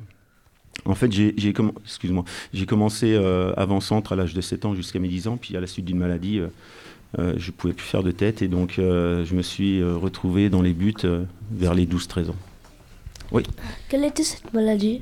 C'était une ostite frontale, une sorte de tumeur au niveau de, la tête. Est-ce que vous avez affronté des légendes et si oui, lesquelles? Affronter des légendes, ben, Ronaldinho. j'ai eu la chance et la particularité de jouer aussi dans la même équipe avec Didier Drogba. Après, pour les plus anciens, donc j'ai joué contre Dugarry, j'ai joué contre Juninho qui m'a mis un coup franc de 39 mètres ou 40 mètres, voire plus. Euh, donc voilà. Quel joueur vous a plus impressionné? Plus impressionné techniquement, c'est Ronaldinho. Physiquement, sur la vitesse, ça va être euh, Djibril Cissé, euh, très très rapide. Et puis sur, sur la technique de frappe, sur coup franc, c'est Juninho. Et pour la petite histoire, je crois que le premier but en, en Ligue 1 de Benzema, c'est moi qui l'ai pris. À Sedan. Dans quelle équipe vous jouez? Aujourd'hui, je ne joue plus, j'entraîne, mais en tout cas, j'ai joué à. j'ai commencé, commencé, à Charleville en tant que stagiaire professionnel. Ensuite, j'ai signé pro. Je suis parti à Saint-Denis-Saint-Leu, en région parisienne, un an. Un an au Mans également. Et puis après, j'ai joué dix ans à Sedan. Et là, j'entraîne actuellement, j'entraîne une équipe de seniors de, de l'OCNA, l'Olympique de Charleville. Combien vous gagnez avec ce sport? Alors, on gagnait relativement bien notre vie. Euh, pour pas, pas donner de chiffres, mais, euh, mais en tout cas, c'était. Euh, il faut comprendre qu'il y a le côté, effectivement, il y a le côté salaire où on gagne très bien notre vie, mais c'est très court en fait. Aujourd'hui, la carrière d'un sportif de haut niveau, une carrière d'un footballeur, la moyenne c'est 6 ans, 5 ans, 5-6 ans. Voilà, donc c'est très court en fait. Et il faut savoir que, là je vais vous donner des chiffres, mais c'est environ 900, 900 professionnels français qui sont sur le territoire et qui jouent en France, euh, professionnels. Et il y en a 300 qui restent, euh, qui arrivent en fin de contrat et qui ne retrouvent pas de club chaque année, quoi, en fait. Euh, est-ce qu'on vous reconnaît dans la rue et on vous demande des photos ou des autographes? Ça arrive encore un petit peu, mais beaucoup moins avec l'âge et sûrement avec la barbe. Euh, alors, euh, nous allons continuer avec euh, nos questions.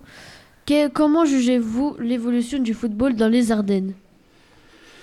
Bah, Pour avoir joué à Sedan, malheureusement, on manque un peu de moyens, alors moyens financiers, moyens humains, mais, mais ce, qui est, super intéressant, c'est que je prends le cas de Sedan, c'est que on, va, on va pouvoir les retrouver à un très haut niveau comparé à d'autres clubs euh, qui ont les finances un peu plus euh, conséquentes, euh, bah, nous, ça va faire que ça, en fait. On va monter, on va redescendre, on va remonter.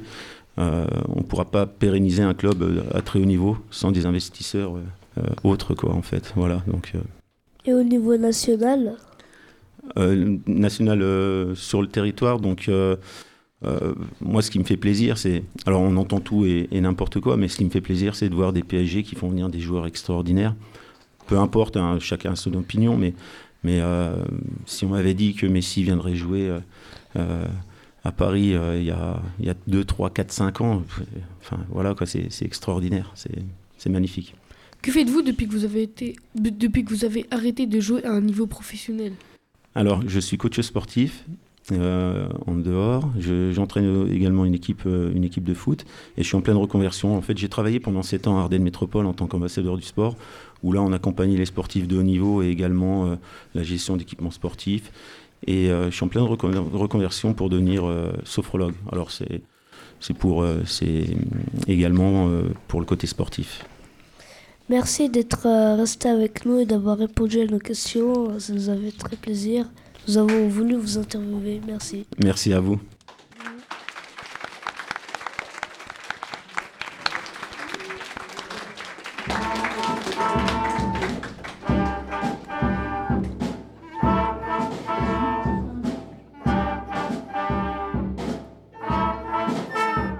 Maintenant, nous allons parler de la santé des ados. Et oui, les ados euh, regardent beaucoup plus les écrans, dorment moins et ont une alimentation pas très saine. Euh, ils mangent beaucoup de fast-food, pas vrai, Adam? Ah oui, ils mangent euh, beaucoup de fast-food, ils mangent beaucoup moins de, fruits et légumes qui sont bien sûr bien la santé. hein. Ils s'intéressent surtout aux réseaux sociaux, croient, et, croient ce qui est pas vrai et c'est un peu dérangeant.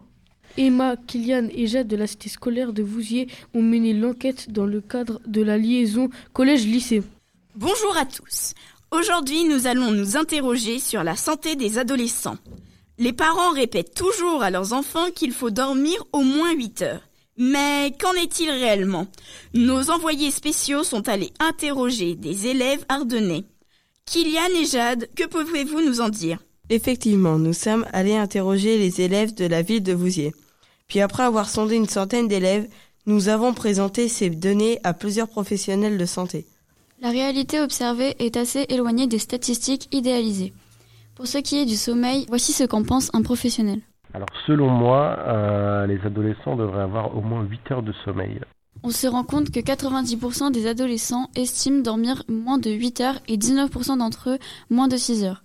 Sur la question des écrans, voici ce que nous dit la FJEP. Par rapport au sondage que vous avez effectué sur les temps d'écran, je dirais que 46% des élèves consomment trop d'écran puisqu'ils ont indiqué passer plus de 5 heures par jour, ce qui est énorme. Il n'y a que 22% qui passent entre 1 heure et 3 heures, ce qui est déjà beaucoup car euh, la norme est autour de 1 heure par jour. Ça me paraît inquiétant. Et concernant les repas? La moitié des élèves confessent sauter des repas. Quand ils ne sautent pas des repas, les adultes mettent en avant le problème de la malbouffe. Les repas trop salés, sucrés ou gras. Il y a-t-il d'autres facteurs qui impactent la santé des ados? Les jeunes donc sont en construction euh, autant euh, sur euh, leur, leur identité, euh, le changement du corps, euh, ce qui leur pose beaucoup de questions et beaucoup aussi d'inquiétudes. Des fois des, des situations familiales euh, ou des, qui peuvent être euh, euh, un petit peu difficiles, leur questionnement sur euh, leur identité, etc. 61% des élèves estiment que les relations amoureuses peuvent impacter sur la santé, notamment en raison des chagrins d'amour ou des ruptures difficiles. Et qu'en pensent les professionnels? Les professionnels semblent incertains sur cet impact. Ils disent qu'évidemment, quand ça se passe bien, les élèves peuvent se tirer vers le haut, mais qu'il est délicat de savoir quel effet aura une rupture ou un chagrin d'amour. Mais cela dépend de la sensibilité de chacun. On se rend bien compte, en vous écoutant, qu'il y a un véritable écart entre les attentes des professionnels de santé et la réalité. Et maintenant, nous allons continuer avec Patrick Regnault sur la santé. Première question. Vous qui avez été un sportif de haut niveau, quel conseil donneriez-vous aux jeunes pour rester en bonne santé? Pour rester en bonne santé, c'est euh, simple, hein, c'est euh, de bien manger. Alors je prends un parallèle avec, euh, je vais imaginer, imaginer, imager pardon, un petit peu, c'est-à-dire qu'en tant que sportif de haut niveau, on a besoin, une voiture a besoin d'essence. Eh ben, nous, on a besoin de, de manger pour être performant en fait. Voilà. Et euh, il est hyper important de, de faire du sport. Alors le sport, c'est pas spécialement courir euh, et, euh, et suer, transpirer, etc. Le sport, c'est aussi euh, ben, faire le ménage. Vous rentrez chez vous, faites le ménage, ça c'est du sport. Vous marchez, c'est aussi du sport. Voilà, c'est hyper important pour, pour le cœur et, et les articulations. Comment développer le sport auprès des jeunes? Ben, par des actions euh, toutes simples, hein, c'est euh, de faire découvrir euh, le sport. Alors, il n'y a pas que le foot hein, dans la vie, il y a une multitude de sports. Et, et aujourd'hui, en, en- en mettant des actions euh, euh, régulièrement avec des partenaires euh, sur euh, la découverte du sport tout simple, un sport, euh, sport santé, euh, voilà. Merci à Patrick Regnault d'avoir répondu à nos questions et maintenant nous allons passer à la prochaine rubrique. On a cassé la planète, il est où le SAV On a cassé la planète et ça tout le monde savait. On a cassé la planète, il est où le SAV On a cassé la planète et ça tout le monde savait. Et maintenant, nous allons parler des océans car, et des plastiques, car les plastiques polluent beaucoup les océans, comme vous savez très bien. Et oui. Et maintenant, nous allons écouter un reportage réalisé par les élèves de, 5e A du collège Charles Bruno de Vireux, Valéran, en partenariat avec l'association Tara Océan. Bonjour, je m'appelle Manoé et je vais vous présenter la fondation Tara Océan. Les membres de la fondation Tara Océan naviguent sur les mers et les océans à bord de leur bateau Tara. Ils naviguent 300 jours par an. À bord, il y a 6 marins, un cuisinier, un scientifique. Ils mettent des filets à l'eau pour récupérer des échantillons de plastique pour faire des recherches pour savoir les types de plastique dans les mers et les océans, la quantité de plastique et la conséquence sur l'environnement. La fondation a été créée en 2006 et a déjà mené 12 expéditions. Pour conclure, il y a un plastique pour trois poissons.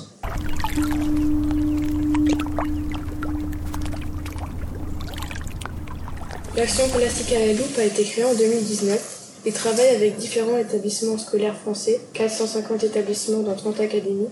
Plastique à la loupe permet aux élèves d'enquêter sur la pollution plastique près de chez eux, de savoir quel type et quelle quantité de plastique se retrouve dans la nature, puis dans les mers et océans.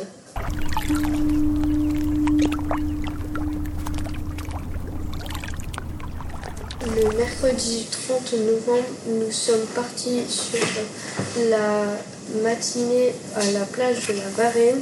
Nous avons ramassé les déchets et les micro-déchets.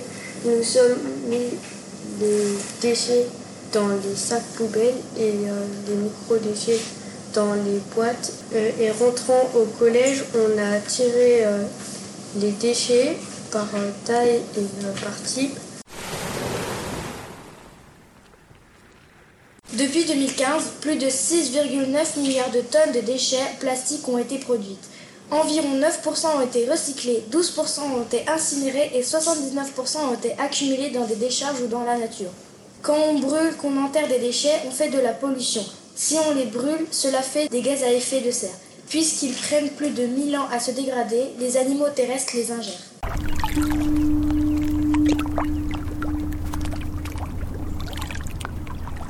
Dans l'océan, on retrouve tous les types de plastique comme le polystyrène d'emballage ou le PVC des tuyaux.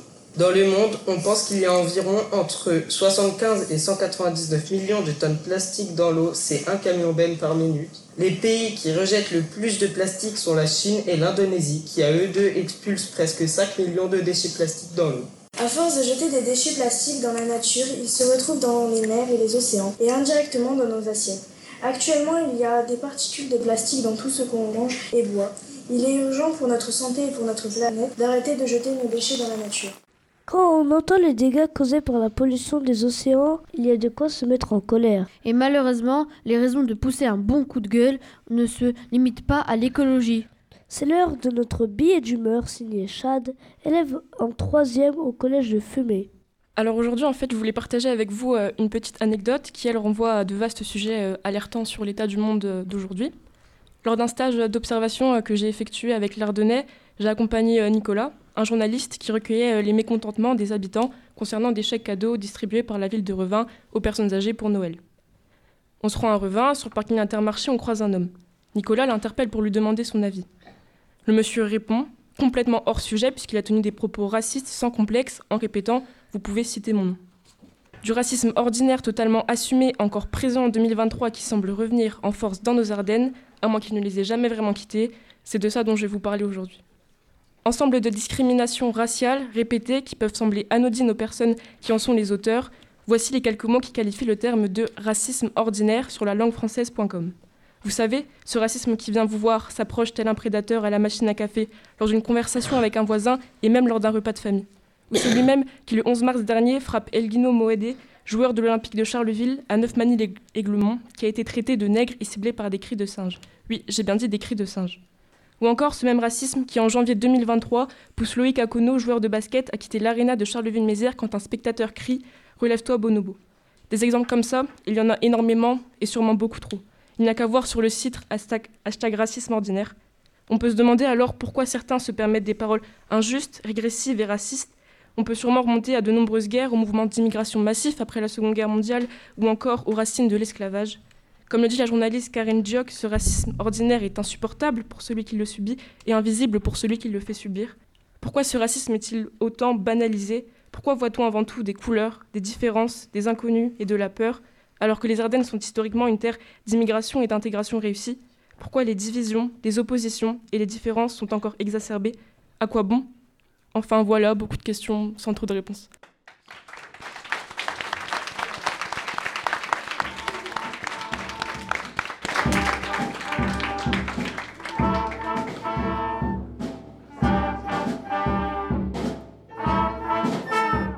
Merci à Chad d'avoir euh, d'avoir parlé. L'un des grands enjeux de notre époque, c'est la réduction de la pollution liée aux énergies fossiles. Ces énergies, d'ailleurs, ne sont pas inépuisables. Et si la solution était dans le vent on n'en manque pas dans les Ardennes, non Les élèves de 5e C du collège Bayer ont étudié ce sujet avec leurs professeurs. Ils se sont rendus compte que c'était un sujet polémique dans les endroits où sont installés les parcs éoliens. Ils, sont donc, ils ont donc souhaité partir à la rencontre des habitants de Charleville-Mézières pour connaître leur avis à ce sujet. Ce sont Abby, Clara, Eden, Léa, Lenny, Léo, Lison et Lola qui ont recueilli leurs paroles. Que pensez-vous des éoliennes dans les Ardennes? Ce sont des énergies alternatives. C'est mieux pour euh, l'environnement de la planète. Ça sert à rien du tout. Je trouve que ça défigure le paysage. Moi, j'aime bien les voir euh, dans, dans, la nature. Je, je trouve que, que c'est joli. Euh, ça, pour moi, ça ne défigure pas le, le paysage. Dans les Ardennes, moi, je trouve qu'il y en a de plus en plus. Bah, moi, je trouve que ça peut être peut-être une bonne idée, euh, mais il faut voir, euh, essayer de trouver des emplacements où ça ne gêne personne. Donc, ça ne doit pas être toujours très facile. Quand on voit un champ d'éoliennes, c'est pas particulièrement esthétique. Euh, et c'est sûr que je comprends qu'il y ait des habitants qui soient pas forcément favorables. Et en même temps, bah, c'est peut-être l'avenir pour échapper un peu à tout ce qu'on voit en ce moment, les pénuries d'essence euh, et autres. C'est peut-être une voie. Je pense que c'est une nouvelle solution euh, de production d'énergie qui, euh, qui va nous permettre d'être autoproducteurs et de le rester. Et c'est plutôt propre. Moi, je suis pour l'énergie naturelle, donc je suis aussi pour les éoliennes, sachant que parfois euh, ça peut aussi polluer parce que j'ai appris qu'il fallait une tonne de béton pour qu'elle tienne debout. Donc il y a une tonne de béton dans le sol. Euh, moi qui suis aussi dans des associations euh, naturalistes, en fait, je crois savoir aussi que ça peut avoir un impact aussi sur les oiseaux, sur la nature. Donc voilà, je me pose beaucoup de questions par rapport à ces éoliennes. Seriez-vous pour ou contre un parc éolien dans votre commune bah, Là où j'habite, j'habite à Sedan. Donc euh, j'habite en plein milieu de la cité, donc je me doute qu'il ne sera pas ici. Donc je, moi, ça ne me gênera pas, je pense. Après, les gens, ça peut peut-être les gêner, euh, tout ce qui est campagne. On a déjà et, et franchement, euh, ouais, beaucoup de gens se plaignent. Alors ça dépend où. Euh, si c'est juste à côté de mon jardin, non. Si, si l'étude est faite de manière intelligente et que ça ne crée pas de nuisance euh, visuelle à la commune, il n'y a, a, pas de raison que, que je sois contre. Alors moi j'habite Charleville, donc il serait compliqué d'avoir un parc éolien en centre-ville. Mais pourquoi ne pas avoir une petite éolienne par maison? Ça ne me dérange pas. Euh, au contraire, ça peut euh, aider un petit peu les gens. Enfin, euh, L'énergie, on en a besoin de toute façon. Donc moi je suis pour aussi. Après, bon, faut pas qu'on nous le mette en plein la place de Charleville, mais bon. Euh... Je préfère, euh, dans ma petite commune euh, de la campagne, garder ma belle nature autour de moi. Si votre commune décide de monter un parc éolien près de chez vous, est-ce que vous seriez prête à vous engager dans une action anti-éolienne pour arrêter le projet? C'est possible. Euh, en fait, je ne connais pas suffisamment l'impact des éoliennes euh, sur euh, l'environnement proche. J'irai pas jusque-là. Je pense que ça a quand même son utilité. Je fais partie d'une association contre les éoliennes. On réalise beaucoup de réunions pour, euh, pour se mettre d'accord pourquoi euh, pas d'éoliennes près de chez nous. Tout dépend de la façon dont le projet est conçu et tout dépend aussi euh, de comment l'action se met en place. Euh, une action violente, comme on peut en voir certaines, je ne serais pas d'accord. J'ai besoin d'un peu plus d'informations. Notre émission spéciale Semaine de la presse à l'école touche à sa fin. Merci à tous les auditeurs qui nous ont suivis. Merci au Clémy du rectorat de Reims, à l'atelier Canopé 08, le et plus particulièrement à son médiateur numérique Guillaume Gras. Merci à Clément Braille qui soutient et développe notre studio sans relâche. Merci enfin à tous les établissements qui ont participé à la création de cette émission. Les écoles Bronner et Vienno de Charleville-Mézières, le collège Les Orins de Fumée, le collège Bayard de Charleville-Mézières, le collège Charles Bruno de Vireux-Valeran, le collège Paul Drouot et le lycée Mazaric de Vouziers, le lycée de Vauban de Givet. Merci aux élèves du, collège La Fontaine et du collège Eva Tomé d'Attigny pour l'habillage sonore de Voix d'Ardennes sous la direction de leur professeur Monsieur Viss. Merci au collège Léo Lagrange qui a mis à disposition son studio et son équipe de radio et qui a préparé cette émission. L'aventure continue cet après-midi avec une autre émission en direct. C'est à 14h avec un tout nouveau programme proposé par d'autres établissements partenaires. Vous pourrez ensuite retrouver nos émissions en podcast sur, podcast sur le site de Radio Léo. À bientôt et vive la radio